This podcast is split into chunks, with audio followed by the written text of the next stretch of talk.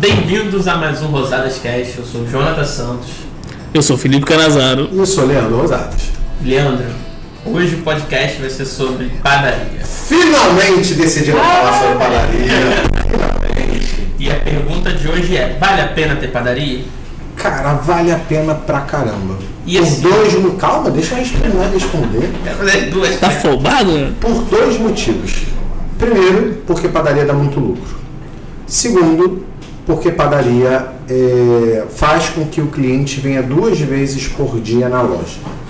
Agora, quando a gente fala de um negócio que é só padaria, sei lá, você tem um negócio que é só padaria, padaria com um pouquinho de mercearia. É, é um bom negócio, também dá muito lucro, mas fatura pouco.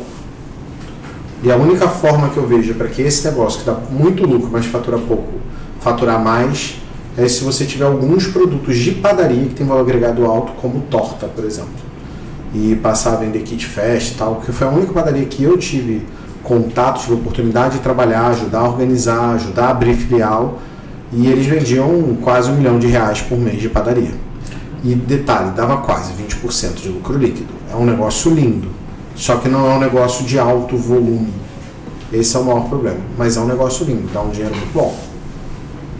É, no caso, você mencionou aí a questão do valor agregado do produto, né? É, especificamente você mencionou a questão do kit festa. No caso, a gente está falando de bazar, né? O bazarzinho da festa e Não. tal.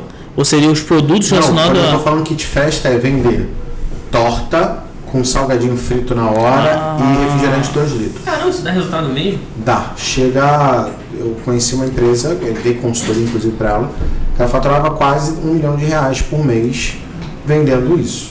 E é, e é o caminho para você ter um- uma venda acelerada absurda. Então, aproveitando que você falou a questão do salgadinho e tudo mais, a loja, a loja tanto o mercado quanto o, a padaria, né? Que tem lanchonete, tem a parte de salgado, de forno tal, pessoal, lugar para a pessoa sentar, lanchar. Vale a pena ter?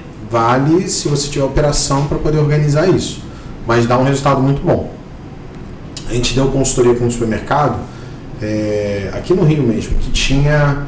que hoje para mim a, a padaria dele é top. Ela representa acho que 7,8%, quase 8% da venda total da loja dele. E isso com o supermercado é uma venda muito alta de produção pró- própria, já que o, o aceitável é em torno de 4% da, do faturamento bruto da, da, da empresa ser de padaria própria. É, só que o que o cara faz? O cara tem pizza, tem uma área pessoal sentar e faz pizza, ele, ele, ele pega e, e- e faz a Monta na pizza na hora, isso com borda recheada, não sei o quê. E tem os lanches, tem salgadinho, tem uns pães lá que ele, que ele produz na própria padaria dele para poder vender também para as pessoas na, na lanchonete. Entendi. Só que a, ele já tem a característica, se olhar a produção de padaria dele já é com uma quantidade muito boa de SKUs, né? Então ele tem bolo, bolo salgado, bolo doce, pão, pão doce, pão sírio, pão de provolone, pão de não sei o quê, pão... Então é uma variedade absurda de pão Tem um normal, bom. pão doce e, e dos bolos, tortas e tal. Então você acaba por essa variedade e padaria é variedade, não é quantidade. Não adianta nada você fazer uma tonelada de pão de, de, de provolone, mas você tem que ter. Não adianta nada você, ah, vou fazer é, brioche, ah, vou fazer um monte de brioche. Não, você tem que ter um pouco. Então, o segredo da padaria é você, na hora de fazer a produção, você produzir um pouco de tudo e não muita coisa de pouca coisa. Ou seja, Entendi. produzir uma quantidade grande de pouca coisa. É melhor produzir uma quantidade pequena de muita coisa. Tem- Muita variedade.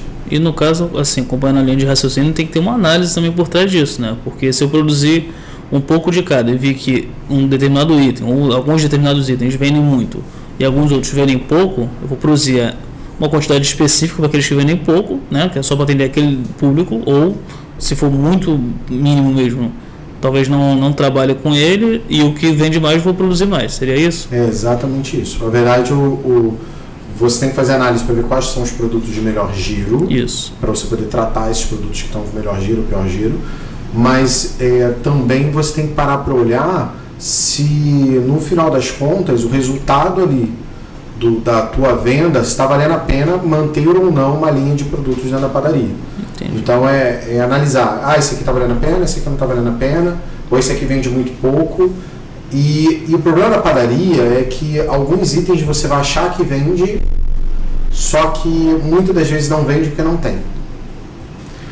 E aí, quando a gente fala de fazer uma análise, é, é um mês no mínimo, rodando todos os dias com tudo, igual. E a padaria você tem um problema sério, porque todo dia de manhã não tem produção. Tu chega de manhã na padaria sempre tá faltando, não tem quase nada. É. Tem pão francês só. E o grande segredo para você tentar fazer a virada de jogo na padaria é você num dia produzir o dobro, fazer uma dobra com a equipe toda e produzir o dobro de produção para que você tenha uma produção inteira para amanhã seguinte. Entendi. Porque aí você vai. Porque os caras começam, chegam cedo e começam a produzir. Eles só começam a soltar a produção de verdade meio-dia, uma hora, aí tu enche a padaria. Aí de tarde tem pão, pra noite tem pão, de manhã cedo já não tem mais, que acabou tudo. Porque a padaria vende. E aí de manhã cedo nunca tem pão. E aí o segredo para aumentar a venda da padaria, a de cara é dobra a produção, aumenta a produção, dobra ela, para de manhã cedo você ter tudo. Aí você vai começar a ver realmente o giro verdadeiro da tua padaria. E mesmo assim, não adianta só olhar relatório, você tem que ir lá para o balcão da padaria e conversar com a balconista, porque ela fala assim, ah, o pessoal está pedindo direto bolo de pamonha e a gente produz cinco unidades só. Aí acaba rápido, as pessoas ficam pedindo, nunca tem. E aí você não consegue ver isso no relatório. Sim, tem coisa que só no chão de loja. Você pra- só vai dizer assim, ah, vende 5, então eu vou produzir 5. Você só vai descobrir se está tendo falta se for lá no chão de loja e ver, ver como é que sentir o que está acontecendo. Senão você nunca vai acertar a mão da produção.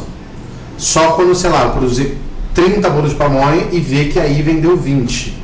Ok, então eu sei que vende 20. O problema é que quando você produz tudo e vende tudo, você não tem parâmetro para saber se aquele é a quantidade correta ou então tem que aumentar a quantidade. Normalmente tem que aumentar até você chegar num teto, ou seja, começar a sobrar.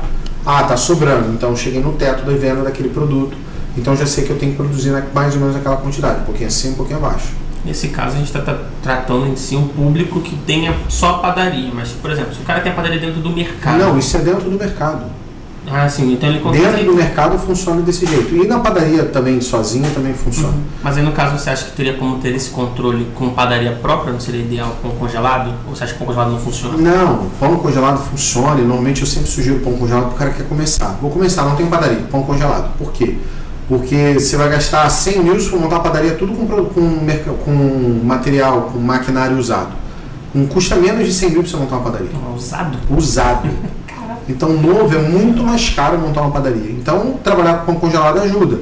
O problema é que o pão congelado também tem uma variedade pequena de, de produto.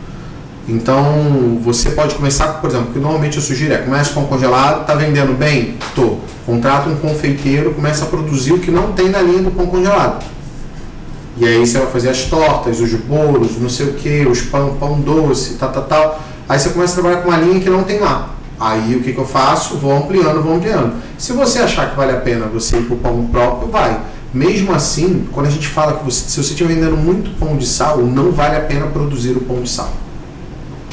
Quando você bota na ponta do lápis a quantidade de gente que vai ter que estar disponível para produzir o pão de sal, foi e fornear o pão de sal e botar o pão de sal para rodar, vale mais a pena comprar congelado. Porque é porque o, o, o cara do pão congelado consegue te vender num preço melhor porque ele tem, ele tem um volume maior de produção. Como você não tem esse volume de produção, e muitas vezes você não consegue entregar, cara. Tem um lugar que vende, sei lá, é, 30 carrinhos numa manhã, 40 carrinhos de pão numa manhã. E aí, meu filho, não dá vazão. Você vai ter que ter uma equipe produzindo pão francês. Aí é melhor você comprar congelado e ter, essa mão, e ter uma mão de obra um pouco mais direcionada para os produtos que têm um valor agregado. Porque o pão francês ocupa muito tempo. Então, algumas padarias, e aí você tem que fazer conta, mas normalmente a gente sugere que mantenha o pão congelado só no francês e trabalhe o resto do pão com pão, é, com você produzindo pão. Produção própria. Isso. Mas aí como é que eu faço para avaliar, para ver se o cara é um bom confeiteiro, se o cara é um bom padeiro, existe algum método? Sim, vendendo. Se o que ele produz, tudo que ele produz vende, é elogiado, os clientes gostam, ele é um bom padeiro, bom confeiteiro. E também a produção. Entenda que um cara desse, um bom confeiteiro, vai ganhar ali de 2, 3, 4 mil reais mês. Dependendo do lugar do Brasil. Esse cara, ele tem que produzir ali, no mínimo, no mínimo, de 5 a 10 vezes O que ele custa? o que ele custa. Isso assim, pensando, eu chuto em 10, sei lá, um, Um bom confeiteiro produz 40 mil de produto por mês. Mole, mole, mole. Um confeiteiro razoável produz ali, sei lá, 20 mil. Um confeiteiro, um confeiteiro bom produz 25 mil. Um confeiteiro razoável produz o que a gente diz, que é 14 mil por funcionário de produção, que é uma média. Mas eu conhecia confeiteiro que, que, que trabalhou nessa empresa que eu falei que vendia 700 mil, Uhum. que ele sozinho produzia quase 100 mil. Só ele. Só ele. Parado ele produzia 100 mil. Era lindo. Então a, a média de margem da, de uma padaria é de 50%, 60%, ou seja, aquele cara deixava 50, 60 mil reais para a empresa. E aí ele ganhava lá 4, 5 mil reais. Muito justo. Era Assim, o cara mais bem pago que, eu- que eu conheci. Tem casos, por exemplo, que você contratando pão congelado, vai um cara na sua loja para fazer o pão para você, não tem? Seria viável, eu, seria errado, eu pegar, colocar um cara em treinamento para acompanhar esse cara? Cara, esse, pão? esse é o que todo mundo faz. Então, assim, você tem uma. Não, não digo nem de pão congelado, não. É, as empresas que vendem a, a parte de insumo de padaria, normalmente tem técnico que trabalha para ela. O nome desse cara é um técnico, técnico de padaria. Ele vai lá e ensina a produzir. Vou te ensinar a fazer salgado folhado. Vou te ensinar a fazer é, cachorro quente de forno. Vou te ensinar a fazer pão de, de pizza. Vou te ensinar a fazer tal coisa. Vou te- Aí o cara, ele produz junto com a tua equipe. E aí ele treina a tua equipe para fazer a produção. Óbvio que o cara não vai ficar lá sem direto, mas ele pode periodicamente, se você pedir, se você solicitar, se for um bom cliente, se pagar bem, você vai pedir e o cara vai, vai é, fazer esse treinamento. Mas normalmente as empresas de pão congelado já fazem isso normalmente. Porém, as empresas de insumo também fazem. Então, você não necessariamente precisaria estar com pão congelado para ter treinamento da tua equipe de padaria. Existem consultorias no Brasil especializadas em, é, em ensinar a organizar a padaria. Tá? A gente lá, por exemplo, lá na estratégia, tem especialistas de padaria que ajudam a fazer o processo todo. Mas existem consultores que só fazem padaria. Tá? E, e no final das contas, eu acho que não precisa contratar nem a minha, nem do cara que só faz padaria. É só você encher o saco do técnico lá que ele te ajuda a fazer a produção. Então é, é, é uma forma mais viável. E aí sim, você vai, dependendo, chamar a nossa consultoria para ver. É, os produtos que estão sendo feitos são adequados, é, o receituário de padaria está adequadamente organizado, existe alguma estratégia que eu poderia fazer para melhorar minha venda desses pães? Isso você precisaria da consultoria. Agora, para a produção, o, o mercado já tem técnico que ensina a fazer esse processo. Entendi. E assim, padaria, assim como os outros perecíveis como hortifruti, açougue, deve ter perca. Tem algum jeito de fazer reaproveitamento de padarias, trabalhar legal com isso? Tem, tem. Mas aí provavelmente a gente vai ter que. Eu vou ter que fazer um, um papo de mercado com o seu Carlos Augusto para ele dizer todas as técnicas, técnicas é, com, com índice químico tal para poder fazer. Porque o seu Carlos, ele, eu tive um cliente com ele e eu falo disso porque assim, eu, é, meu nível técnico, eu nem comparo com o nível técnico dele de conhecimento de perecível. Ele, ele foi pegou um monte de resto de bagulho na padaria e fez um bolo sem fornear o bolo. É bravo. E cara, É o MacGyver da padaria. ficou bom pra caramba. Ficou top da balada bagulho que ele fez. Não me pergunta como ele fez, ele fez. Então assim, é, por quê? Porque ele já teve que se virar. Então ele, ele tanto é que ele no dia lá a gente fez um, um podcast com ele só de tomate. Eu fiquei durante 40 minutos falando de tomate com ele. Falando sobre como reaproveita, como é que faz não sei o que, como é que faz. Ele deu as receitas. Então, é um cara extremamente técnico e que, para mim, é um cara que vai estar sempre do meu lado, um cara que vai estar ajudando nesse processo aí. Esses grandes supermercadistas querem chegar em algum lugar. Então, assim, dá para fazer sim. É, a, a, a média de perda da padaria é em torno de 3,8%. Tá? Então, assim, é, mas você pode reaproveitar boa parte dos produtos que tem na padaria. Né? Até a próxima, o próprio pão que, que ficou, dá para ser reaproveitado como massa e tal. Tem muita coisa para ser feito. Mas aí, se for o caso, a gente depois monta um podcast. Se você quiser, então, estiver assistindo a gente, bota aí hashtag eu quero podcast de reaproveitamento da padaria. Se ninguém botar, se tiver mais de 100 ali, eu faço o podcast. Senão, fica para algum dia. Aproveitando que você mencionou a questão do teu técnico ali de suporte ou uma consultoria, É, o que, que você acha melhor? Trabalhar com uma equipe já, já bem treinada, já qualificada, ou você formar uma equipe? O que, que seria melhor para a padaria, seja do mercado ou no caso da padaria própria, só como padaria mesmo? Então, vou dizer minha opinião. Tudo que tem dinheiro é complicado. Padeiro, açougueiro, pedreiro, lanterneiro. Nossa, perdemos fãs agora. Perdemos totais, né? Cara, essa galera é complicada. É complicado. Tem gente que é muito boa. Tem cara que é foda.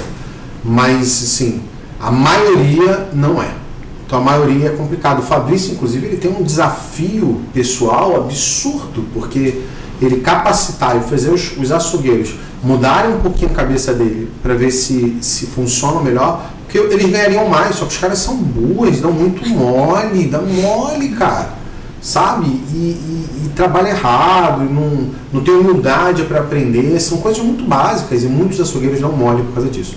Inclusive, se você fizer aqui fizer alguma reclamação e ser um hater, é porque você provavelmente é o que está dando mole. Porque se você não fosse, você não seria um hater. Né? Deixa claro. Só para ficar claro para todo mundo. Então, que façam comentários negativos para a gente saber quem são os ruins. Né? E aí, donos de mercado não contratem esse cara.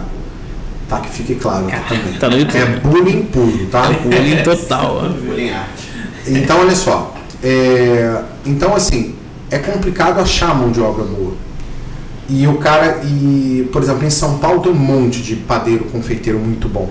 No Rio, por exemplo, a gente grama para achar uma mão de obra boa de padaria. Muito difícil. Nossa, muito difícil. O cara que é bom tá empregado. E tá ganhando bem, não sai, nego não deixa ele sair de jeito nenhum. E o cara que é mais ou menos está na pista pra. Como é que fala que vocês falam? Né? Tô na, tô na pista para rolo? Não, tô na pista Pra para negócio. jogo. Tô na pista para negócio. Pista tá negócio. vendo? Nosso editor sabe esses termos todos, tá? Que fique claro. Tô na pista para negócio. Então o, o, o cara tá na pista para negócio, tá ali para tentar arrumar emprego e tal, e tal. Mas normalmente o cara tem hábitos complicados. Produz pouco e tal. Então assim, vou te dizer minha recomendação. Se você, se o lugar onde você está tem mão de obra abundante de padeiro e confeiteiro, procura o cara pronto. É sempre melhor.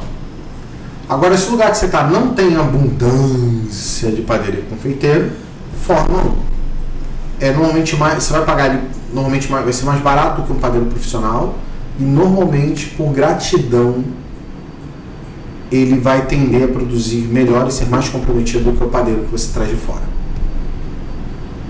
Entendi. Então, no seu, na sua opinião, né, na sua experiência, então, base na sua experiência, a melhor opção nesse caso seria formar um cara. Não, porque depende. É melhor formar, porém tem lugar que realmente tem abundância de mão de obra, tem muita gente boa. Você pode procurar Aí é melhor você trazer pronto.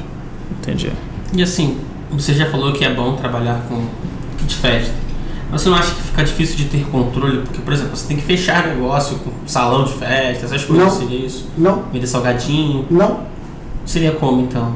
O kit festa, só para você ter uma noção, você bota lá assim, é, liga pra cá, liguem pra cá e a gente manda pra tua casa.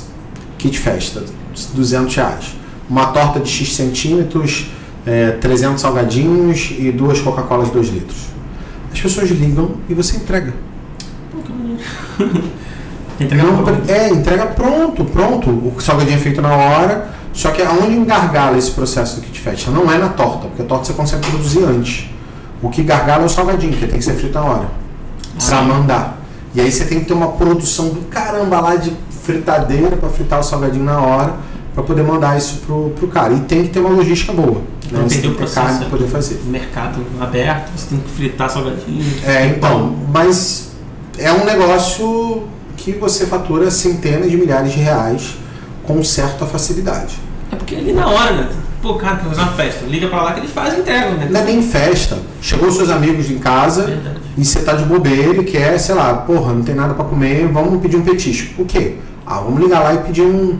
Vai vir uma torta gostosa de chocolate e vem um monte de salgadinho. A gente come salgadinho, toma refrigerante e come a torta. Ou então vamos ficar aqui gravando até mais tarde, a gente pede um logo um salgadinho e tá tudo certo. Inclusive tem uma empresa que vende kit festa aqui na frente. Aí, tá vendo?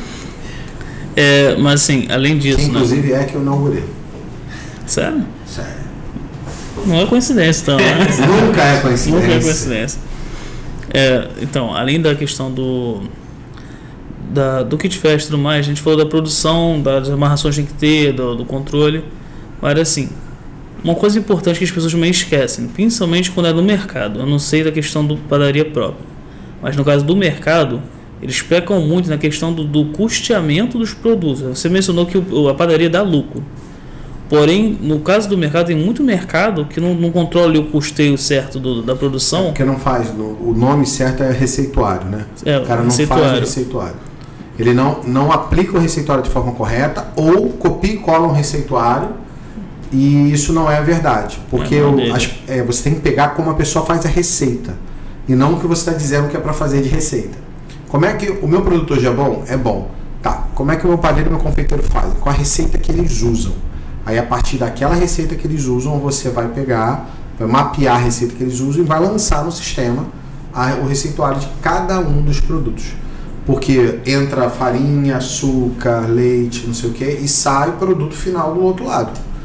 Então, o produto acabado. Então, tem que ter esse controle. Ter Inclusive, se você é grande, você vai ter uma coisa chamada relatório K, que tem que ser preenchido, informando como, é, é, como foi gasto, consumido esses produtos que entraram, ah, os insumos. É, as pequenas empresas, não, eu não sei se tem obrigatoriedade, mas as grandes têm. Eu tenho que fazer uma coisa chamada bloco K. Isso é feito por dentro do sistema. Então hoje, inclusive, por exemplo, a pa- padaria precisa ser tratada como se fosse uma grande, uma pequena indústria dentro do supermercado. E não é essa a cultura dos donos de supermercados. É, De ter uma maluco, pequena. a gente Ficam tem que malucos, Pegar e, não. E você tinha que contro- controlar, criar uma pequena indústria, que é onde tivesse início, meio, fim de processo, que as pessoas andassem pouco dentro da padaria para poder é, é, produzir, que você tivesse uma sequência lógica que, que, que ajudasse a você entregar mais produtos e não menos produtos. Como se fosse uma, um, em série ali. É, exato, é estilo for, é, fordista lá de fazer carro. Então você tinha que ter Você uma. otimiza uma- todo, toda a área de Isso, trabalho e processo. Então, isso você precisaria de uma consultoria. Isso o cara técnico ele não vai te dar. O cara técnico vai te ensinar é, quanto de açúcar você tem que pôr em cada coisa e como você. é, como é que você vai mexer a Prepara. sua mão ali para preparar aquele bagulho. Sim. Qual máquina que você vai usar e tal. Mas ele não vai te ensinar a otimizar a produção. Para otimizar a produção, você normalmente vai ter que procurar um consultor que já tenha feito isso para te ensinar o processo para poder otimizar. E aí isso chega, muitas das vezes, a economizar de 10 a 30% o custo de produto. Porque o, o, o ser humano é uma variável muito alta na produção. Sim. É, é o custo dele, o valor agregado do ser humano é muito alto. Não é uma mão de obra muito barata um padeiro. Né? Então, é, quando você otimiza a produção, eu faço esse cara entregar mais produto. E aí, ele entregando mais produto, eu produzo, produzo mais dinheiro com menos pessoa. Fazer Ou produzo muito mais, mais dinheiro com a mesma quantidade de pessoas. E aí você tende a ter uma lucratividade maior, porque o custo daquele funcionário é rateado pelo faturamento. Então, se eu faturar mais com a mesma quantidade de funcionários, esse funcionário representa um valor menor em cima do meu custo de produto. E isso faz com que o teu resultado seja melhor. Então, caso- Resumindo, é isso. Então, no caso, vale mais a pena, por exemplo, eu tô com um padeiro lá muito bom, top da balada, eu só boto, sei lá, um estagiário pra ele só dar ordem pro estagiário seguir com a produção. Seria melhor. Não, né? até dá para botar Padeiro estagiário. da- estagiário. Ah, no padeiro Não, aprendiz. dá para botar estagiário na produção porque você tem Legalmente faculdade de, Beleza. De, gastrono, de gastronomia, né? Então na gastronomia tem essa linha de, de produção de pães e tal. Entendi. Então você poderia ter estagiário de padaria. Mas é, você pode ter um aprendiz trabalhando. Então qual a diferença do padeiro profissional para o aprendiz, né? O aprendiz muitas vezes ele vai lavar a louça, ele vai arrumar as coisas, ele vai preparar o ambiente para o padeiro fazer. Ele vai preparar a massa, ele vai bater massa e tal, mas quem vai é, montar as coisas é o padeiro ou confeiteiro, né? Então, mas esse cara pode aprender. Eu normalmente na área de produção, na área de açougue, padaria, na parte toda de perecíveis de supermercado, a minha sugestão é que você esteja sempre formando gente do zero. Por quê? Porque se você quiser é, continuar crescendo, abrir novas lojas, não é uma mão de obra, como eu disse, que você encontra em qualquer esquina. Então você forma para que ela seja o futuro padeiro ou confeiteiro de quem sabe da outra loja que você vai abrir. Então se você tem a expectativa de abrir novas lojas, seja que seja daqui a um ano, dois anos, três anos, é importante você já vir formando esse cara agora. Porque leva ano, dois anos, três anos para esse, esse profissional estar pronto. Entendeu? É, uma outra coisa que você mencionou no início, a questão do da de ter um controle, né? saber o que produzir, quando produzir, para não ter desperdício desnecessário. É, a questão do frios, né? Frios e padaria andam sempre junto. O principal ali, né? O que? A mussarela, o queijo prato, o minas, a mortadela. É, como saber a quantidade específica para trabalhar, é, principalmente na questão do fechamento, início do dia. Como você mencionou, muitas vezes tu chega, não tem, o cara tem que fazer na hora, tem que cortar na hora. Tem gente que prefere, tem gente que prefere trabalhar com bandejinho. Qual seria o melhor jeito de trabalhar? Na verdade, o melhor jeito de trabalhar é com os dois. Com os dois. Você tem que ter a bandeja e você tem que ter alguém fatiando. Porque tem gente que vai querer que seja fatiado na hora, Entendi. porque é fresco. E tem gente que, que, que não tem tempo e vai preferir levar na bandeja. Lembrando que as bandejas de frios, a minha sugestão é que não sejam com menos de 150 gramas cada, no mínimo. Então você não pode ter bandeja de 89 gramas, de 100 gramas, de 79 gramas, porque não paga quando você botar o custo do produto e da bandeja, não paga. Entendi. você vai diminuindo o teu lucro. O custo da bandeja e do filme e da etiqueta que você bota na bandeja, ele diminui o lucro daquele produto. Então, quanto maior a quantidade de produto dentro, mais caro fica a bandeja, e aí o custo da bandeja é rateado e fica um percentual menor e dá mais lucro. Então, as bandejas, se possível, elas têm que ter mais produto. E o fato é, quanto mais a sua padaria vender, mais o seu setor de frios vende. E isso é um fato. Mas também tem que manter sempre. E aí, é, eu nunca boto em promoção mussarela, presunto e mortandela. Aí não, aí não, hein? Galera que faz dinheiro. Mas nunca arranjaram muito inimigo nesse. Eu nesse nunca boto isso em promoção. É melhor que você promova o pão francês e bote ele mais barato, porque ele vai trazer, ele vai arrastar o cliente para pão francês arrasta. As pessoas são apaixonadas pelo pãozinho quentinho. Só o francês. Os Incrível, outros né? pães, você não precisa nem dizer o preço. Aumenta dois reais a partir. Você que está assistindo o vídeo, aumente dois reais o quilo do teu, do, de qualquer outro produto que não seja o pão francês e não vai fazer diferença nenhuma. Nenhuma. As pessoas continuarão pagando e você vai Menos ter do suíço, porque eu sou fã do suíço, beleza? Vocês vão o suíço. aumentar em dois reais o quilo e para os clientes não vai fazer diferença nenhuma, mas para você vai aumentar em dois reais o seu lucro diferença, hein? e faz muita diferença. No- e aí é melhor que você faça, suba dois reais todos os produtos da padaria e diminua lá o pão francês. Bota ele barato, pode vender até no custo. Só pra deixar claro, Que você se sabe exploda. que o pessoal aqui na equipe também toma, toma café da manhã, né? Eu sei, mas aqui as coisas. A gente já não tá numa zona muito classe C e D, né? É, aqui a gente tá na classe BA. BA. BA, né? AB. Então, é, o fato é que já as coisas já não são mais tão baratas assim como deveria, né? Mas tudo bem. Real. É, e assim, pulando pra quem tem padaria própria, vale a pena trabalhar com mercearia ali dentro ou só foca na padaria e na? Cara, vale a pena trabalhar com mercearia. Se for muito pequena a sua área de venda, é bebida e matinais. E aí, se tiver mais espaço, biscoito. Não é botar macarrão, arroz, feijão, isso não é. Você bota matinais. Creme de leite, café, leite condensado, é chá, não sei o que, e bebida. Isso é o que eu sugiro. Então, bebida primeiro, matinais depois.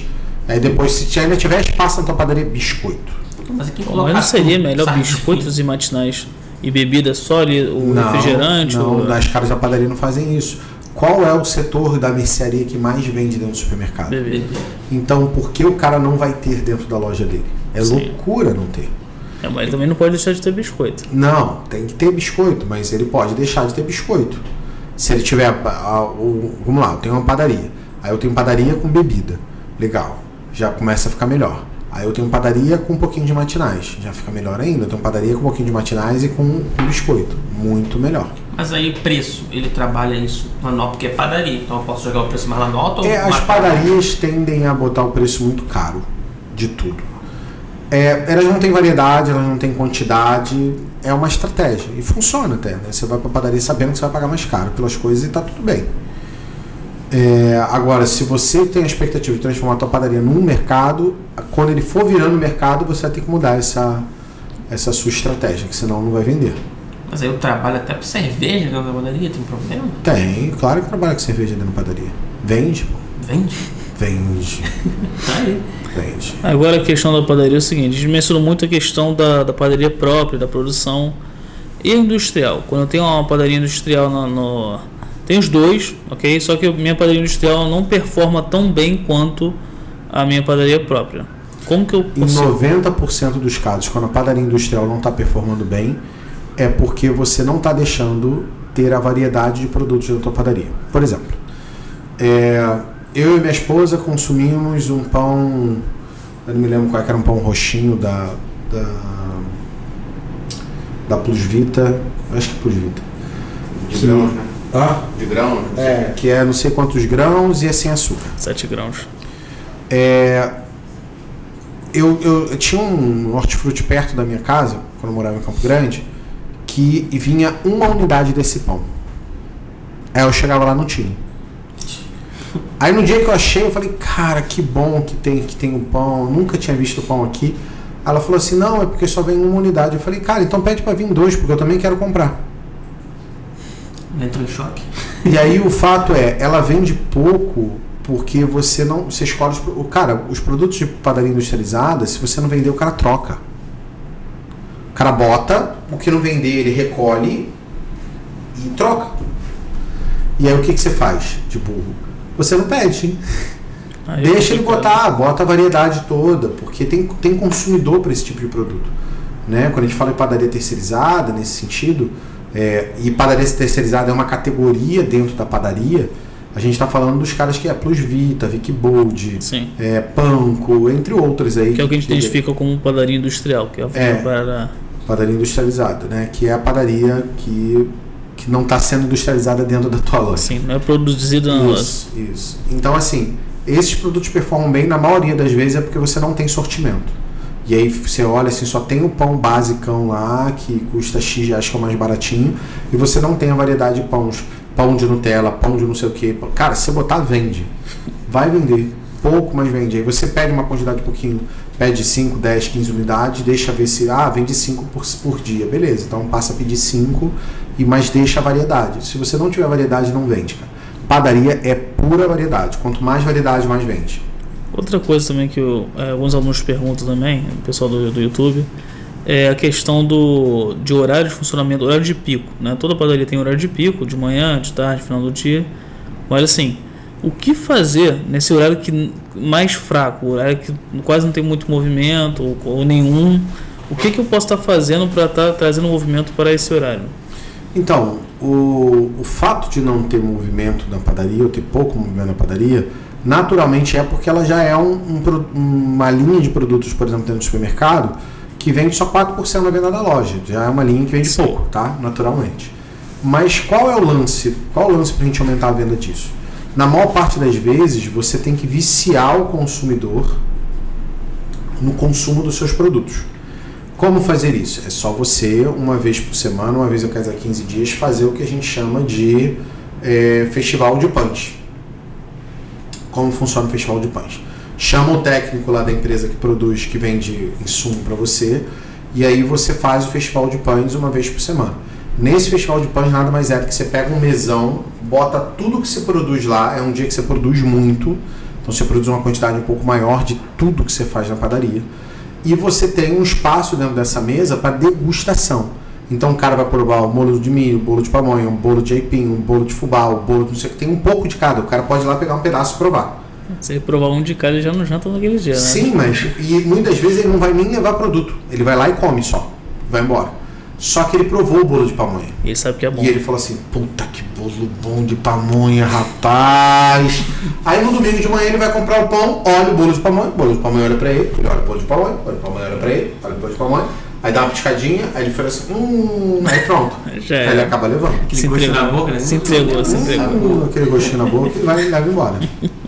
E assim, trabalhar com produtos, vamos dizer assim, naturais dentro do, da padaria, vale a pena? Produtos sem glúten, sem lactose, essas coisas. Você está falando por você, né? Tô, sou celíaco, gente. Experiência própria. É, ele, o Jonathan tem um, um, pequeno problema de vida que ele não pode comer coisas com glúten, senão a garganta fecha. Senão ele morre. Tipo isso. isso. E aí, sim, vale muito a pena. E, e isso faz todo o diferencial. Por exemplo, a Natália vai comprar um pão em Zona Sul, que muitas vezes não tem. Tá, Zona Sul, se alguém de vocês estiver assistindo, pelo amor de Deus, compra o pão que ela gosta, que é um pão que vem uma massa, sei lá, francesa, que é, que é fermentação é natural e é realmente sem açúcar. E a farinha de trigo realmente é integral. Porque o cara fala que o pão é integral e ele, e ele é, bota polvilha lá, o pão em cima com farinha normal. Não adianta de nada. Não, de porra nenhuma. então, boa parte dos pães integrais não são integrais. Agora, por exemplo, eu já vi pão é, sem glúten que não é. Você pega o pão sem glúten, parece uma torrada, né? Sim. Que é duro. Eu já vi pão sem glúten macio. Tem que saber fazer, né? Exato. Então, assim, se vocês conseguirem ter essa linha, para mim é o futuro. É linha zero, diet, light, zero lactose, zero glúten. É o futuro porque, por motivos que a gente não tem muita explicação, o ser humano, conforme o tempo está passando, tem ficado mais doente e tem se preocupado mais com a saúde. Tem muita gente que não come glúten, não porque tem como Jonathan um problema, um problema de, de sociológico dele. de saúde mesmo. É, sociológico cuidar. dele. Não é isso, não é o Jonathan tem esse problema. Mas o cara faz porque ele, ele sabe que o glúten faz mal e, e não quer mais comer glúten. Eu queria abrir um parênteses aqui, tô revoltado com vocês. Isso não se faz, eu não como, vocês fazem esse sacanagem. É, ele não tem. Gente, ele não tem onde comprar produto. É, é foda. Não tem, ele não tem o que comer. Ele fica sem, ele tem, fica sem opção. Então ele quer comer um biscoito, não tem biscoito sem glúten. Ele quer comer um pão, não tem pão. E ele gosta de pão, mas não pode comer. Fica todo mundo aqui no escritório comendo pão e ele já com a aguinha na boca lá que não pode comer agora pão. Fez Aí faz tapioca. Você fez, uma, você fez uma afronta, agora você faz um elogio. Agora os produtores de pão de queijo. É, o Jonathan passa mal de tanto pão de queijo e batata frita. Por quê? Porque não tem. E tapioca. E tapioca. E não tem. Ele tem as pessoas têm que aprender a fazer isso favor. Deixa eu dar muitos celíacos aí no mundo. Fica aí a dica é pra vocês. Fazer salgado de, de, de, batata e aipim em vez de ficar fazendo salgado de Poxa, farinha. Cara, é muito bom por sinal. Já comemos, né? No, é, no, no, um ex-cliente nosso trabalhava com uma coxinha que era feita na massa de batata. É muito bom. É absurdo. E não era frito. Aí ele podia comer. E não era frito. Era, tipo, era no, é uma coxinha no forno, que eu já achei absurdo. Né? E tipo assim, eu falei, cara, como é que você não fritou uma coxinha? E como que isso aqui não é, não é massa? Não, isso é de batata. Falei, não, não é possível. Você tá me enrolando. Era bom pra caramba. E é bom pra caraca, cara. Eu vou então, assim, funciona. Agora, vocês têm que. Eh, é uma linha de produto um pouco mais complicada e você tem que ter gente para poder produzir. Por exemplo, você tem que limpar uma. Se você estiver produzindo pão e for produzir um pão zero lactose, zero glúten, diet, fazer você, tudo tem, limpeza, você tem que limpar tudo. Toda higienização. É, para você poder trabalhar com o produto ali, porque senão pode fica com o resto. É. E pode ter contato, e dá uma merda do caramba. Até mesmo na fritura o óleo. Tinha biscoito, por exemplo, a fofura, falei marca, desculpa, é que antes não tinha glúten. Aí agora tem glúten, porque o mesmo máquina que eles usam acabou usando, passando para fazer aí, tipo, dane-se tem glúten agora, acabou. Pode, não, veja assim, pode conter glúten. É, é, eu fico naquela, como eu não como? Então não como. Melhor não. Morrer. E ainda tem isso, né? Cara, não é, não é droga. Ah, o, o lance da maionese, né, cara? Nos Estados Unidos, aqui a maionese no Brasil não tinha açúcar. Sim. Da Heinz. A maionese ketchup, sei lá. Achei que é ketchup. E, é, e agora tem. É porque lá nos Estados Unidos. Por que, gente? Não, lá, lá nos Estados Unidos. Precisava botar açúcar. Ó, provavelmente, a nível industrial, provavelmente falando como um cara estudado nessa área, ah, desculpa. é, é de redução de custos. Eles trocam um, um, um insumo por outro para reduzir custos e manter a produção. inferno, tá caindo agora. Tá matando muita gente. Açúcar, sim, tem, sim, sim. Mas, por exemplo, nos Estados Unidos eles trabalham com xarope de milho. Eles já fazem, já, essa já é uma tradição, não é de agora. Isso começou lá nos Porque anos nos Estados Unidos as pessoas sabem que o açúcar mata. Sim, mas eles também são mercenários também, eles fazem outras paradas aqui. Enfim. Calma aí, já não faz teoria da é. conspiração. Não vamos falar de política aqui, vamos voltar pro assunto de padaria. E balanço da padaria? Dá para fazer? Você acha que é, tem que fazer? Como é que funciona? Tem que fazer, na maior parte das vezes. Você só vai conseguir fazer se você tiver um controle de produto acabado. Porque muitos dos sistemas não tem controle de produto acabado. Uhum. Então entra, eles lançam você da entrada de insumo, é, açúcar, farinha, não sei o que, não sei o que, e da saída de vendendo é um bolo de batata, um bolo de aipim, e aí isso dá baixa nos insumos. Mas ele não tem o controle de quantos bolos de batata tem. Quantos bolos de aipim tem, quantos bolos de pamonha tem. É. Isso só os softwares que têm esse controle bloco K. Porque o, o bloco faz exatamente isso, ele controla o, vai, vai, o que entra de insumo, o que vira produto acabado. para aquilo que vira produto acabado que é vendido. Aí eu tenho um estoque de produto acabado, para eu poder ter um estoque aqui de venda, eu vou conseguir saber quanto eu vendi daqui, dessas coisas aqui. Pra eu, aí eu consigo fazer um balanço de produto acabado. Uhum. E aqui eu consigo fazer um balanço de insumo. Tiro o relatório, vejo se o insumo está batendo, se não está, o receituário está ruim, está errado, ou então as pessoas estão usando mais ou menos produtos pra, pra na produção. Aí eu tenho que ajustar a produção. Agora, é, para fazer é, a baixa de produto acabado, eu tenho que ter esse relatório aqui para fazer esse, essa, esse, esse gerenciamento da produção na padaria. Algumas empresas que, sei lá, o sistema não tem bloco K, fazem um controle de produção, anotando tudo que elas produziram no dia, uhum. aí eu consigo fazer um inventário para ver tudo que vendeu lá no final e ver se está batendo. E assim, para quem está assistindo a gente agora, se interessou em padaria, o que, que você acha de fazer empréstimo para abrir a padaria? Você acha que vale a pena? Eu acho que vocês devem procurar marca spam. E fazendo propaganda para os caras ser bom pra caralho. Paga nós! Paga nós! É, a Marca Spam ainda não quis virar patrocinador do canal, mas quem sabe ela vira. Mas basicamente é, a Marca Spam é uma empresa que faz produto de pão congelado. A minha sugestão é, você não tem padaria que abrir, pão, é, pega uma padaria terceirizada. Pega alguém que fabrica pão próprio, que ele já te dá o forno, a climática, a grade, o, o, o freezer, Todo ele não quer que bote na câmara frigorífica porque a temperatura é diferente, então ele consegue, você consegue regular a temperatura do pão de forma certa. Ele te dá tudo e você só tem que comprar pão com ele. Aí você compra pão, bota lá e, e, e ele te dá um treinamento para você poder fazer. Então é o melhor dos mundos. Começa por aí, dando certo, aí você pode avançar para comprar padaria. Porque o investimento é muito alto para não dar certo, sabe? Uhum. Eu Agora... sei que vai dar certo, mas alguns ficam com medo. Agora a questão de voltar para padaria, que é só padaria mesmo, não está no mercado, né? É, mesmo tendo ali um pouco de mercearia, tudo mais dentro dela. É questão de divulgação. Funciona da mesma forma que funciona no mercado, é, sobre quais itens divulgar, como divulgar, ou o método e a técnica seria diferente? Não é exatamente a mesma coisa. Na verdade, o método para você fazer propaganda para padaria vai ser exatamente o mesmo no mercado os produtos que você vai escolher que vai ser um pouco diferente. É, por exemplo, são... eu sempre sugiro que o cara fala, faça promoção de pão de sal uma vez por semana só. Você não pode ficar fazendo, promoção, por exemplo, promoção de pão de sal no final de semana. Não acho bom. Um dia da semana, porque aí eu, eu não mato meu final de semana para fazer as pessoas provarem o meu pão. Porque eu como pão todo dia. Todo dia. Então, um dia da semana eu boto muito barato para que as pessoas vão lá e vão por causa do preço e aí conhece o pão e fala, nossa, o pão é bom, hein? Você sabe que o pão é bom normalmente no dia seguinte. É o pão do dia seguinte, você sabe se o pão é bom ou não. Eu. Aí o pão é bom. Nossa, que pão bom, hein? Aí o que, que vai acontecer? O cara, em vez de ir na padaria, vai lá vai nessa que está vendendo pão é, congelado, ou pão que o cara está produzindo.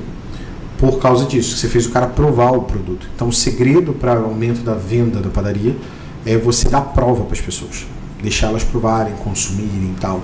E ainda vou te falar mais, aí você pode usar as redes sociais de forma inteligente, eu posso, no dia, por exemplo, do Festival de Pães, é, filmar, fazer um stories no Instagram perguntando, e aí, gostou? Qual que, que você está comendo? Ah, tô comendo pão de aipim. E aí, é bom pão de aipim? Nossa, que pão de aipim é muito bom. Bolo de aipim é muito gostoso. Ah, legal. Aí vai lá e pergunta para outro cliente, e aí, o que, que achou? Gostou do nosso festival de pães? Porra, tá muito bom, as produções gostou. E é isso, sabe? Aí você vai gerando prova. Prova social para que as pessoas estejam lá. Prova, a, gerando prova, né? A prova social é, se lá tiver lotado no dia sim, que você fez festival de pães, aí você filma lotado. Isso gera prova social. Se o ca... aí você pede para as pessoas perguntam o que, que, elas estão achando. Aí elas dão elogios. Aí você usa de prova, é, é, de prova e não prova social. Ah, mas o cara fez um. O cara criticou, você cancela o stories. Quando o cara elogiar, você deixa. Sai daqui! É, tipo, quem sabe faz ao vivo. É, isso acontece. Espero que vocês tenham gostado desse podcast.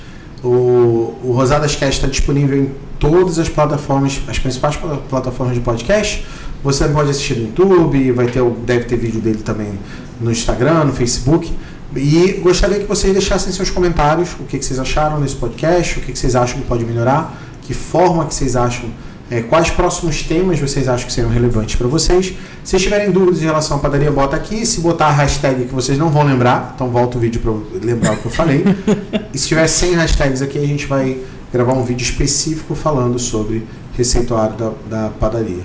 E também não deixe de compartilhar nas redes sociais. E não deixe de ativar o sininho, clicar aqui embaixo para você poder se inscrever no meu canal e ativar o sininho e colocar para receber todas, porque se você só receber parcialmente, o YouTube vai acabar não, não, não te mostrando meus vídeos. E se você tá? sabe também que tem alguém, algum amigo ou um parente interessado no assunto, compartilha, comenta, né? Exatamente, porque esse é o caminho para a gente poder ir muito mais longe. Valeu, até o próximo podcast. Valeu, pessoal!